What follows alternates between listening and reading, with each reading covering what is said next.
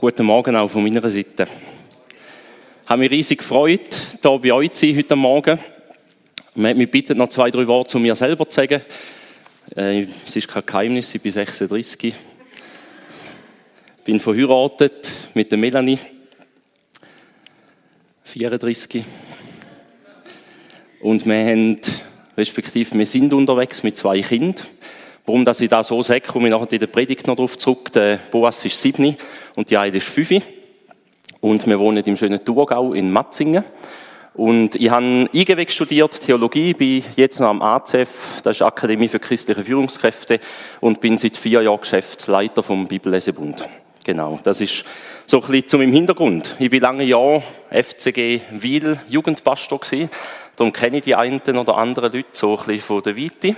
Und wir haben einige gute Beziehungen gebaut zwischen diesen zwei Gemeinden und das freut mich riesig, ähm, darum auch heute da zu sein. Das ganz kurz zu mir als Einleitung. Aber ich möchte ein bisschen zurückblenden. Ich bin einmal jünger gewesen und ich bin mal Vollgas unterwegs gewesen. Und so als junge Wilde mit 17, 18, wo ich ähm, mich voll für den Herr eingesetzt habe, habe ich so ein bisschen gemerkt, für mich gibt es ein großes Thema, und zwar, ihr kennt vielleicht den Werbespruch, nichts ist unmöglich. Toyota, da ist die Werbung, aber für mich ist es so gewesen, mit 18, 19, nichts ist unmöglich, wenn ich mit meinem Gott unterwegs bin. Mit einem übernatürlichen Gott, wo, wenn wir drin lesen in der Bibel, wenn er alles tut und alles kann und mit was wir unterwegs sind, als Kinder Gottes, nichts aber ein gar nichts ist mir als junger Mann unmöglich gewesen.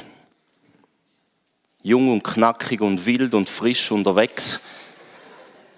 Ein paar Jahre später habe ich doch die ein oder andere Lebenserfahrung gemacht und Glaubenserfahrung gemacht, die mich prägen. Wo ich gemerkt habe, nichts ist unmöglich, als 18-jähriger Mann unterwegs zu sein, da habe ich von Herzen geglaubt. Aber ich habe die ein oder andere Erfahrung gemacht in meinem Leben, wo mich aufhorchen lassen hat, wo mein Gottesbild prägt hat, wo ich gemerkt habe, es macht etwas mit mir, wo ich heute vielleicht ein bisschen anders denke. Und ich komme am Schluss der Predigt dazu, ich denke nicht, dass es nicht so ist, dass bei Gott nichts unmöglich ist. Aber ich möchte heute für mich einen seelsorgerlichen Aspekt von dem Unterwegssein mit dem Gott, wo nichts unmöglich ist, weitergehen, weil ich gemerkt habe, dass unsere Lebensgeschichte manchmal Lebensgeschichten schreibt, wo wir nicht damit rechnen und wo wir nicht gedacht hätten, dass das passiert. Aber ich habe die Predigt unter den Titel gestellt, Mut tut gut. Und auch unter dem Aspekt möchte ich auch mutig unterwegs sein und von dem Gott zu erzählen wo übernatürlich wirkt in unserem Leben und wo wir dürfen mutig mit ihm unterwegs sein. Ein Bild, das mir geholfen hat für die Predigt, ist der Rückspiegel. Ich weiß nicht, ob ihr euch mögt erinnern, für die, die die Fahrschule schon hinter euch haben.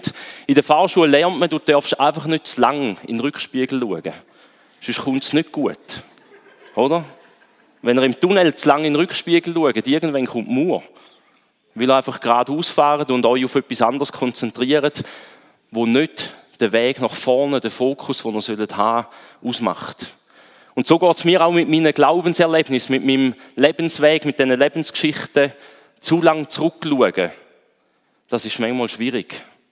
Sondern ich will einen Fokus, ich will einen Blick haben, eine Richtung, wo führen schaut, wo sie geht. Ich möchte mit einem Bild richtig in den Text einsteigen, wo mich nachher wird oder wo uns wird begleiten.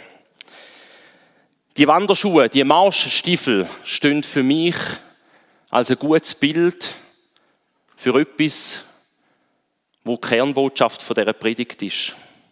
Nämlich von der Bereitschaft. Stellt euch mal vor, ein Fußballer steht am Fußballfeld, leitet seine Chuchu an Binde, Schnüre, parat sein. Und er bleibt am Fußballfeldrand stehen. Stellt euch mal vor, das würde morgen oben passieren, wenn die Schweizer Nazi gegen England spielt. Die Schweizer haben die Schuhe geschnürt, aber stehen am, am Spielfeldrand. Ich wäre maßlos enttäuscht. Sondern wenn ich von dieser Mannschaft erwarte, ist eine Bereitschaft, die Schuhe zu schnüren und aufs Spielfeld rauszugehen und Schritt zu wagen. Richtig, das gegnerische Goal. Bereitschaft zu haben, Schritt zu machen in den Ernstkampf hinein. Und so haben mich die Wanderschuhe als Symbol begleitet mit etwas, wo ich als 18-Jähriger in dieser Zeit immer wieder gemacht habe. Ich bin unterwegs mit einer Hip-Hop-Tanzgruppe, wo wir evangelistische Einsätze gemacht haben. Und wir haben uns immer wieder vor dem Tanzen immer gesagt, Turnschuhe ist gut, aber wir möchten die Marschstiefel von der Bereitschaft anlegen. So wie es uns im Epheser 6, Vers 15 gelernt wird bei der Waffenrüstung. Wir sind in einem Ernstkampf. Es ist ernst. Und wir möchten die Schuhe von der Bereitschaft für das Evangelium zu verkünden anziehen. Aber ich habe gemerkt, dass es bei dieser Bereitschaft, die Schuhe anzulegen, nicht darf bleiben. Sondern Bereitschaft heißt letztendlich auch Schritt zu wagen. Und so habe ich gemerkt, dass das Wort Bereitschaft, parat sein für etwas, in meinem Leben für drei verschiedene Sachen steht. Ich möchte parat sein für Veränderungsbereitschaft. Ich habe in meiner Lebensgeschichte gemerkt, dass ich parat sein soll für Veränderung. Ich habe gemerkt, dass sich in den letzten Jahren mein Gottesbild verändert hat. Ich habe gemerkt, dass ich manchmal nur ein Mosaikstückchen gesehen habe von einem grossen Bild, wo Gott ist. Wir können Gott nicht fassen. Wir sollen uns kein Bild von Gott machen. Und wir sollen uns aber auch nicht nur fokussieren auf einen einzelnen Teil von einem Mosaik, von dem Gottesbild, von unserem Gottesbild, sondern offen sein, wenn andere Sachen dazukommen. Ich möchte mit meinem Leben veränderungsbereit sein und auch dort einen Schritt wagen, wo Veränderung dran ist. Ich möchte aber auch Lernbereitschaft sein, lernbereit. Die Lernbereitschaft zu haben im Leben, immer wieder Neues dazu zu lernen. Nicht passiv am Rand stehen und schauen, was passiert, sondern ganz aktiv Schritt zu wagen, zu lernen, auch mit dem Gott, wo wir unterwegs sind. Und wie gesagt, ich möchte auch marschbereit sein. Ich möchte gehen, ich möchte für das gehen, wo Gott mich ruft. Mit einem übernatürlichen Gott unterwegs sein. Nicht am Rand stehen, nicht nur die Stiefel anzulegen, sondern Schritt zu wagen, Schritt zu machen. Es lange nicht nur parat sein am Spielfeldrand, um den Match zu gewinnen, um den Kampf zu gewinnen, um ans Ziel zu kommen, sondern die Bibel fordert uns immer wieder auf, Schritt zu wagen. Und ich habe dann die Stelle von Epheser 6, Vers 15, wir sollen Marschstiefel anlegen, mal in einer anderen Übersetzung angeschaut und da hat mir geholfen. Und dort heißt es nämlich, marschiert mutig voran und verkündet überall, dass Gott Frieden mit uns geschlossen hat. Nicht nur mit Stiefel anlegen, sondern mutig voran, Schritte, Schritt wagen, mutig zu sein im Leben und Fürschitz zu gehen. Das Denken und das Handeln gehört dazu, dass man ans Ziel kommt. Und so wie der Paulus gesagt hat, ich bin noch nicht am Ziel, aber ich bin unterwegs zum Ziel. Ich habe den Siegespreis noch nicht erreicht, aber ich bin unterwegs zu dem Ziel. Sind wir mutig und marschieren für sie? Sind wir mutig, Glaubensschritt zu wagen? Sind wir parat, mit einem übernatürlichen Gott unterwegs zu sein? Und ich weiß nicht, wo du stehst, ganz persönlich in deinem Leben. Vielleicht ist es erst mal heute Morgen, dass du hörst, hey, da ist ein Gott, der möchte mit dir unterwegs sein. Da ist ein himmlischer Vater, der sich sehnt nach einer Beziehung mit dir, das Leben zu teilen und Schritte im Alltag zu gehen im Glauben. Zusammen mit einem übernatürlichen Gott. Ich möchte einladen, einen Schritt zu wagen auf den Gott zu, der eine Einladung ausspricht an dich und sagt, komm mit mir auf den Weg. Teil mit mir deinen Alltag. Oder vielleicht bist du am Punkt, wo es heißt, einen Schritt zu wagen, wo du dich mal für Gott entschieden hast und jetzt vor Fragen stehst, wie, was ist mein nächster Schritt? Wo möchte Gott mich durchführen? Ist es vielleicht Taufe? Ist es vielleicht Teilnahme an einem Hauskreis, an einer Kleingruppe? Das Leben kann geprägt werden durch andere Christen. Ich möchte Mut machen, mutige Schritte zu wagen, wenn du vor Fragen stehst, soll ich oder soll ich nicht? Marschiert mutig voran. Oder vielleicht bist du schon länger unterwegs und fragst dich, und jetzt? Ist es das? Vielleicht ist es gemächlicher geworden, vielleicht ist es realistischer geworden. Vielleicht hast du nichts mehr Wunderbares von Gott erwartet. Vielleicht hat auch Mutlosigkeit oder Resignation Platz gemacht in deinem Leben. Unterwegs sein mit Gott. Nicht verstanden fühlen. In der Wüste sein, steiniger Weg. Vielleicht sind das Worte, die es könnte beschreiben, wo die du zur Zeit befindest auf dem Glaubensweg. Vielleicht ist ein Schritt dran, ein mutiger Schritt. Zurück zu der ersten Liebe. Früher noch im Wort Gottes Sachen zu entdecken, wo uns vielleicht normal erscheinen in der Zwischenzeit. Vielleicht einmal mehr auf die Knie zu gehen und Gott zu bitten, dass er dir begegnet. Mutige Schritt voranzumachen. Ich möchte in meinem letzten Teil dann noch ein bisschen genauer darauf eingehen, was das für mich bedeutet hat, in Zeiten von Resignation, von Mutlosigkeit und Wüste mich aufzumachen zu Gott.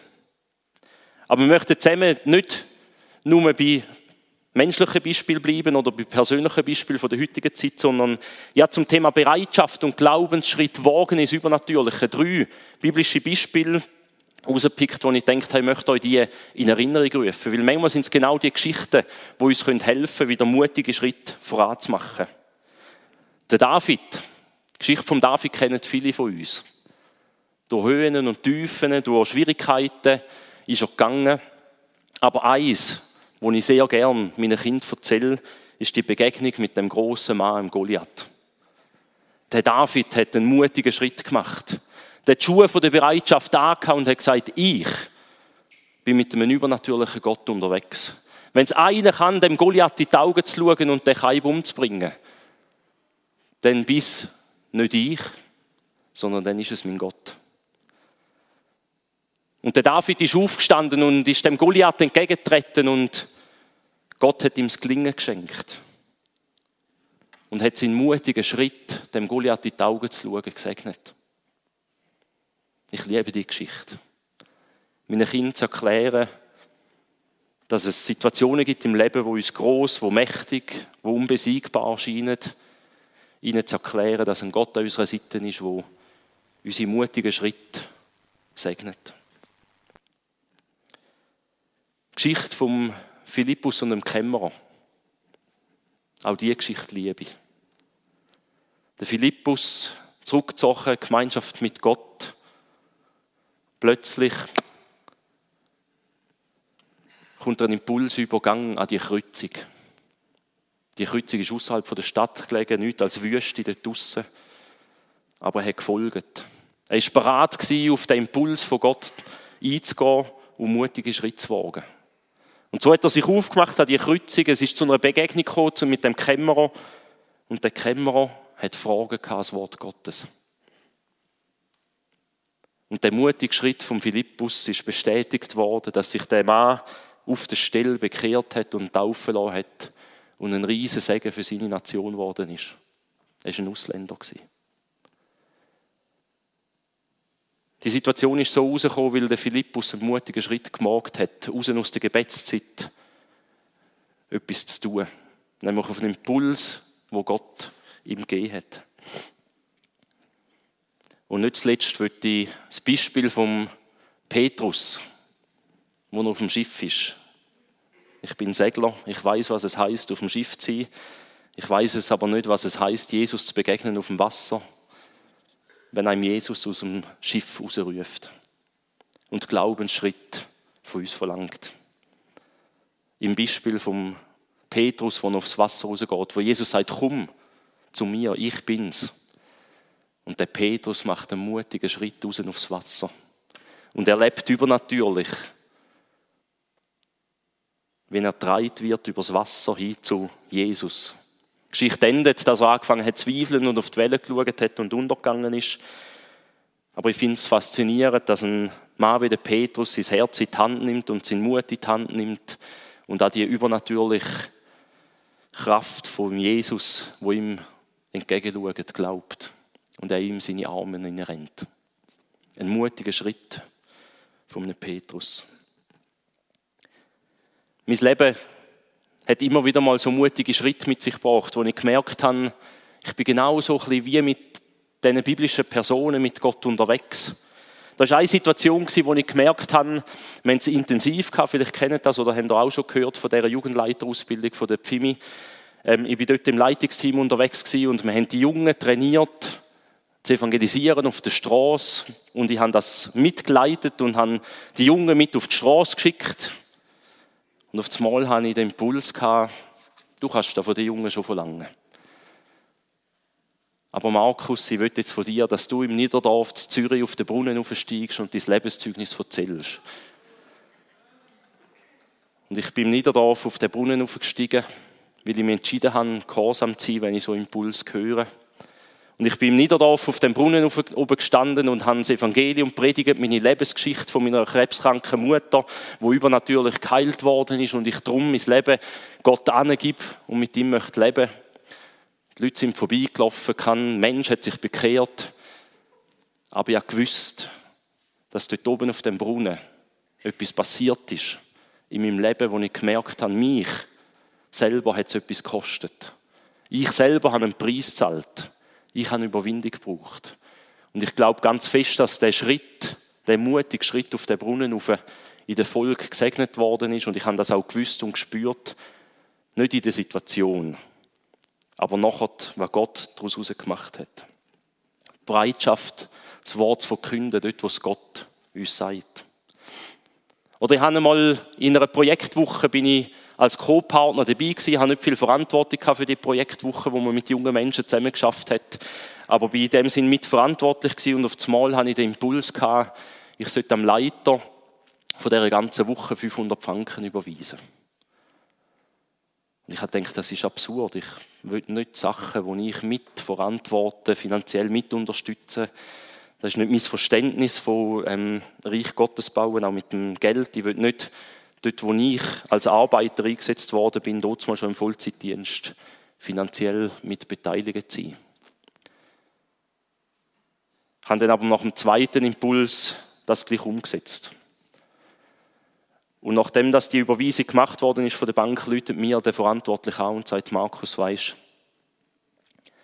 Gestern bin ich am Punkt, wo ich gesagt habe, wenn das Defizit nicht deckt ist, dann höre ich auf. Dann machen wir fertig. Und sie haben 500 Franken gewählt. Und am Abend bin ich nochmal schauen und es war dick. Und ich habe gemerkt, dass meine Bereitschaft, auch dort auf Gott zu hören und ein treuer Verwalter zu sein von den Sachen, die uns Gott anvertraut, dass Gott dort kann Frucht schenken kann, dass Arbeit kann weitergehen kann, dass andere Menschen prägt werden.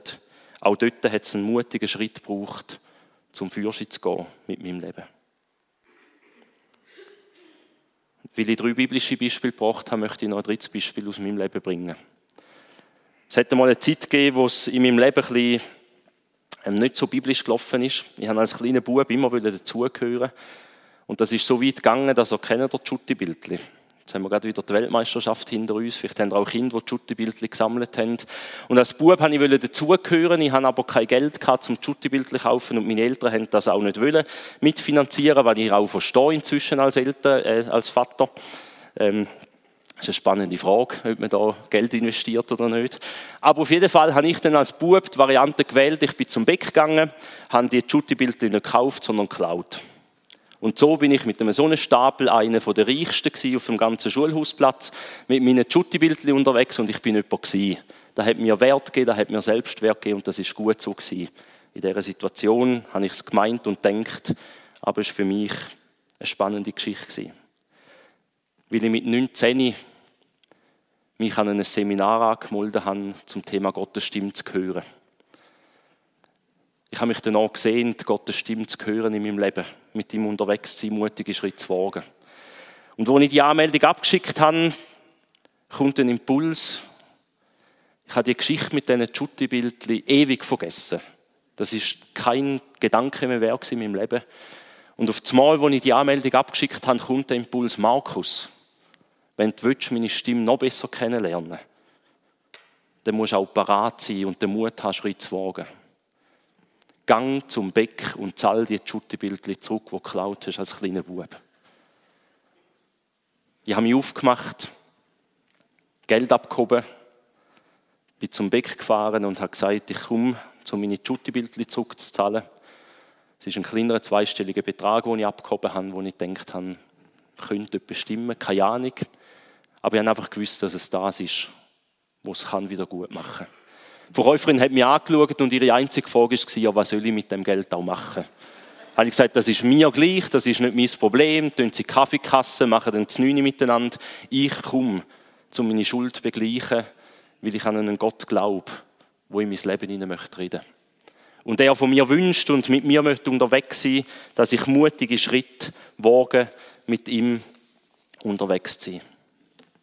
Und so bin ich unterwegs mit Gott über Jahre und Jahre und habe Gott erlebt, ganz praktisch habe mutige Erfahrungen gemacht, wo ich Glaubensschritt gewagt habe.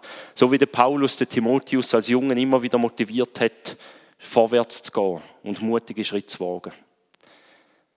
Und dann ist eine Phase gekommen von meinem Leben aus verschiedenen Gründen, wo ich am Anfang in der Einleitung gesagt habe, wo Glaubens- und Lebensfragen meine Zeit prägt haben, wo ich darum gerungen habe, mit dem Gott auch unterwegs zu sein. Ich habe gewusst, dass ich mit einem übernatürlichen Gott unterwegs bin, habe aber auf einmal gemerkt, dass ich ihn nicht mehr so verstand, er mich vielleicht auch nicht mehr so verstehen, habe ich gemeint. Ähm, und so hat es eine Situation gegeben meinem Leben, die mich geprägt hat. Ich möchte aber zuerst mit einer biblischen Geschichte einsteigen, um in das Feld von dieser Geschichte hineinzugehen. Und zwar möchte ich auf die Begebenheit von Abraham und Sarah eingehen. Vielleicht mögt ihr euch erinnern, wo sie eine Begegnung hatten mit Gott Drei Leute sind auf Besuch gekommen. Sarah war hinten dran im Zelt am Kochen und Abraham hat mit diesen drei Leuten geredet. Der Abraham hat genauso Gottes Stimme gehört und er hat gefolgt und er ist bereit gewesen, sein Heimatland aufzugeben, rauszugehen, Schritt zu wagen, mutig in eine unsichere Zukunft zu gehen. Und der Gott hat ihm etwas verheißen und hat gesagt, ich werde dir ein großes Volk geben, eine große Nation. Aber noch sind keine Nachfahren da gewesen. Noch ist niemand an seiner Seite gewesen als Kind, wo das Erbe hätte können antreten von einer großen Nation, wo Gott ihm versprochen hat. Und sie sind älter und älter geworden und irgendwann ist es dazu gekommen, dass es eben nicht mehr gegangen ist. Und für mich ist die Geschichte, die dort passiert, in dem Zelt mit drei kurzen Satzteilen zusammenzufassen. Er kann nicht mehr, Sie kann nicht mehr. Er kann trotzdem noch. Trotzdem. Und zwar, wenn wir die Geschichte lesen, lesen wir ganz einfach, dass er nicht mehr zeugen kann, weil er schlichtweg so alt ist, dass es biologisch, dass die biologische Uhr abgelaufen ist und er schlichtweg als Vater nicht mehr zeugungsfähig war. Menschlich gesehen komplett an dieser Berufung vorbei, wo Jesus ihm, äh, wo Gott ihm auf den Weg gegeben hat.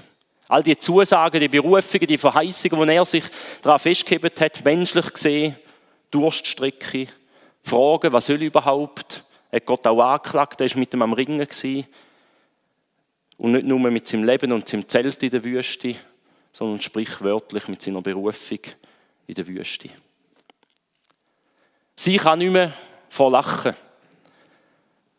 Weil die drei Männer am Abraham gesagt haben, du wirst Vater von einem grossen Volk. Einmal mehr hat er das unterstrichen.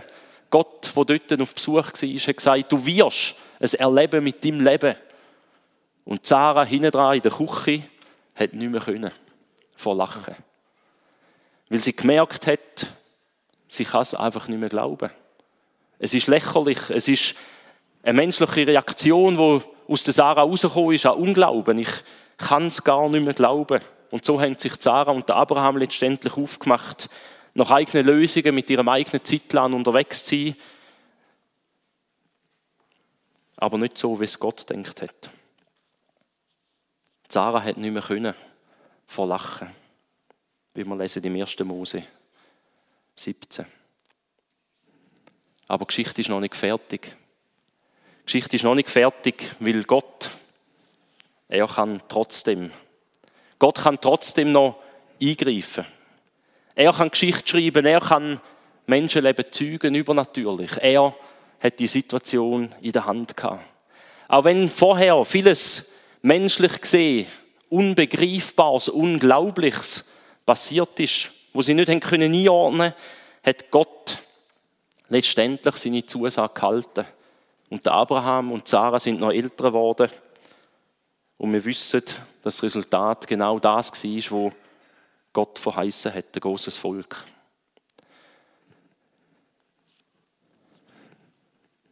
Gott hält seine Zusage. Ist für mich Konsequenz als ich die Geschichte einmal mehr ausführlich gelesen habe. Gott hebt seine Zusage, auch wenn es zeitweise nicht danach aussieht. Auch wenn wir manchmal nicht können glauben und es absurd erscheinen mag, was Gott sagt. Aber auch, was Gott macht oder zulässt. Wenn wir menschlich gesehen nicht verstehen, was in unserem Leben passiert. Wenn es schwierig ist, all das, was wir erleben, einzuordnen. Und Gott hebt auch seine Zusage, wenn wir menschlich gesehen zweifeln, wenn wir Fragen stellen, wenn wir ihn anklagen für Situationen, wo wir vielleicht menschlich gesehen erleben. Wenn wir uns nicht Zweifel Ausdruck geben. Der Abraham ist nicht einmal am Punkt sondern mehrmal am Punkt, wo er wirklich mit Gott darum gerungen hat, was es eigentlich soll. Und Gott hebt auch seine Zusagen, auch wenn es nicht danach aussieht. Letztendlich dort, wo er den Sohn dann bekommen hat, der Isaac ist aufgefordert worden von Gott, mit dem Isaac auf den Berg zu gehen und ihn zu opfern. Auch dort hat er einen mutigen Schritt von ihm verlangt. Und Gott hat auch die Selbstsituation im Griff auf seine Art und Weise. Ich wollte mit dem Einschub zu der Geschichte von Abraham und der Sarah zeigen, dass es durchaus Lebenssituationen gibt, wo uns nicht mehr zum Lachen zumut sind. Wo es uns nicht mehr zum Zeugen zumut ist, wo es uns nicht mehr zum Glauben zumut ist. Es gibt Situationen im Leben, wo man Gott nicht verstehen können. Und es gibt Situationen, wo wir vielleicht mit unserem Glauben auch auf der Strecke oder auf der Durststrecke bleiben, wo wir mehr Fragen als Glauben haben. Und wir als Familie haben vor zweieinhalb Jahren eine Situation erlebt, wo ich jetzt die ganze Geschichte drumherum wollte verdeutlichen, was nachher für uns das geheißen hat, mit dem übernatürlichen Gott unterwegs zu sein. Wir haben vor zweieinhalb Jahren unser drittes Kind erwartet wo mit einem Kaiserschnitt auf die Welt gekommen ist, der Micha. Und nichts hat darauf hingewiesen, dass irgendein Problem wird sein. Wir haben uns gefreut auf unser drittes Kind. Und unmittelbar nach der Geburt ist eine dramatische Zeit von 30 Stunden losgegangen. Und nach 30 Stunden ist der Micha verstorben. Auf den Notfall und auf der Intensivstation hat man um sein Leben gekämpft. Wir haben 30 Stunden lang, respektive einen Teil von diesen 30 Stunden, bettet und darum gerungen, dass Gott übernatürlich eingreift. Aber letztendlich ein Punkt gekommen ist, wo man Gottes Weg und Gottes Plan für Micha sein Leben und für uns als Familie, für unser Leben, haben müssen aus Gottes Händen nehmen. So wie es rausgekommen ist. Ich habe gemerkt in dieser Zeit, von der Verarbeitung, auch als Familie in dieser schweren Zeit unterwegs zu sein, dass es manchmal gar nicht so einfach ist. Immer noch oder erst recht an einen Gott zu glauben, der übernatürlich eingreifen kann. Wo ich so oft in meinem Leben die Erfahrung gemacht habe, dass er an unserer Seite steht. Aber dass es auch Zeiten gibt im Leben, wo ich merke, da ist eine Wüstenzeit, da ist eine Situation passiert, wo ich eine Glaubens- und eine Lebenserfahrung gemacht habe, wo ich nicht erwartet hätte. Wo mein Gottesbild auf eine Art und Weise prägt hätte, wo ich jetzt nach zweieinhalb Jahren kann sagen, ich möchte es nicht missen. Weil es so größer und reicher geworden ist, wie ich mir es eigentlich nicht vorstellen konnte. Und schaut, Das Gebet von meiner Frau und von uns als Familien, als Ehepaar war, Gott möge unser Leben und unseren Dienst von Tiefen, von Breiteren und erweitern. Und was wir uns gehofft haben, menschlich, ist ein Segen von Gott. Ist, dass er kommt und übernatürlich eingreift. Und was wir erlebt haben, ist ein Schicksalsschlag, wo sicher die ersten anderthalb Jahre als Familie sehr, sehr herausfordernd war. Wo ich aber gewusst habe, Gott bleibt Gott.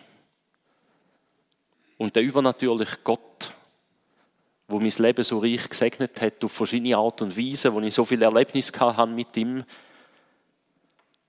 führt uns manchmal durch Situationen durch, wo nicht einfach sind. Und ich weiß, dass ich mit dem, was ich jetzt erzählt habe, eine riese auch Feld aufgemacht habe von Fragen. Ich habe zwei, dreimal jetzt predigt über mein Gottesbild, wie sich da verändert hat und was so reicher gemacht hat, so eine Situation zu erleben, wo man übernatürlich nicht das erlebt hat, wo man Gott würde zutrauen. Aber ich mehr und dankbarer unterwegs bin und tiefer unterwegs bin mit dem Gott nach dieser Zeit als je zuvor. Weil ich gemerkt habe, mutig und entschlossen, parat sein für das, was passiert in unserem Leben und das, was Gott in unser Leben hineinstellt, für das Übernatürliche unterwegs zu sein, sind bei mir inzwischen drei Schlüsselwörter dazugekommen. Obwohl, trotzdem und dennoch. Und ich habe in den letzten zweieinhalb Jahren Entdeckungen gemacht in der Bibel, wo so reich geworden sind, weil ich gemerkt habe, wir streichen immer wieder die Geschichten raus, wo der Petrus aufs Wasser und wo der Kämmerer ähm, berührt worden ist vom, von dem Wort von Philippus und all die Geschichten, die ich vorher gesagt habe, erzählt habe, wo uns manchmal der Fokus geraubt wird, wo wir zu lange zurückschauen auf das, was vielleicht passiert ist in unserem Leben. Und wo ich gemerkt habe, obwohl, trotzdem und dennoch, hat für mich eine Dimension bekommen in meinem Leben, wo ein fester, großer Bestandteil geworden ist von meinem Glauben, zusammen mit Gott unterwegs zu sein. Und die drei Wörter haben viel mit meinem Glaubensleben zu tun. Ich habe gemerkt, es fängt schon früh an. Obwohl ich Sünder bin. Obwohl ich Sünder bin, liebt Gott mich trotzdem. Das ist die Kernbotschaft der Bibel. Obwohl wir Sünder sind, liebt Gott uns trotzdem. Und ich habe persönlich oft müssen sagen, obwohl ich mutlos und kraftlos, voller Fragen bin, möchte ich trotzdem an den Verheißungen wo Gott mir auf den Weg hat für mein Leben festheben. Genauso wie es Abraham und Sarah auch erlebt haben. Schwierige Situationen, unverständliche, mutlose Situationen und am Schluss vom Leben gleich können darauf zurückschauen und können sagen, Gottes Hand ist in meinem Leben, ist mit meinem Leben dabei gewesen. Obwohl trotzdem dennoch die Worte können wir in vielen Bereichen von unserem Leben anwenden. Sorgen möchte ich trotzdem am Vertrauen festheben. Zweifel, Hass oder Verurteilung. Da gibt es so viele Wörter, wo trotzdem und obwohl entgegen dem, was wir als Menschen erleben und wo unsere wo unseren Alltag vielleicht prägen, wo Gott etwas anderes dazu zu sagen hat. Und so möchte ich euch einladen und langsam zum Schluss kommen, dass wir uns neu auf den Weg machen. Egal wie deine Lebenssituation mag aussehen, egal wo du stehst, wie du wirst beschreiben. Ihr habt viele Facetten von meinem Leben heute Morgen gehört. Ich möchte euch einladen, Großes von Gott zu erwarten. Weil letztendlich lesen wir in Jeremia 32, Vers 17, Herr, allmächtiger Gott, durch deine starke Hand und deine Macht hast du den Himmel und die Erde geschaffen. Nichts ist dir unmöglich. Nichts ist unserem Gott unmöglich. Es gibt Situationen in unserem Leben, wo uns menschlich gesehen einbremsen, herausfordern. Aber ich möchte trotzdem, dennoch, und obwohl ich so etwas erlebt habe, oder auch andere Sachen in meinem Leben mich geprägt haben, an dem Gott festheben. An dem Gott, wo alles möglich ist. Nichts ist unmöglich. Dem Gott, wo Himmel und Erde geschaffen hat, durch seine Macht. Und so möchte ich mich aufmachen mit den Schuhen der Bereitschaft auf das, wo Gott in mein Leben hinein sagt und wo er mich möchte durchhaben, dass ich praktisch auf sein Reden und Handeln reagiere. Genauso wie der Philippus. Ich möchte mutig Schritt tun, weil Mut tut gut, wie der David, diesen grossen, mächtigen Sachen in meinem Leben zu begegnen. Und ich möchte wie der Petrus mit dem Übernatürlichen rechnen. Denn, so wie wir es lesen, und ich möchte die Band bitten, zum Führen kommen, nicht durch Heer oder Kraft, sondern durch meinen Geist spricht der Herr.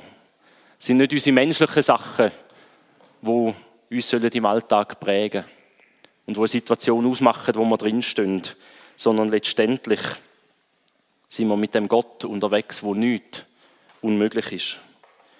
Wir möchten nicht auf die Umstände achten von unserem Leben, sondern auch dort an Gottes Zusagen festheben.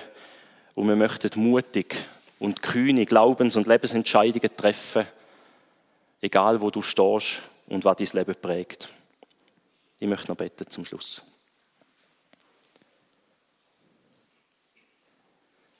Vater im Himmel, es ist so faszinierend, in der Bibel zu lesen, wie du mit Menschen unterwegs bist. Wie übernatürlich, wie phänomenal, wie sensationell du Geschichten schreibst mit Menschenleben. Und manchmal sehen wir nicht, was für Kämpfe und was für Herausforderungen die Menschen auch durchgemacht haben.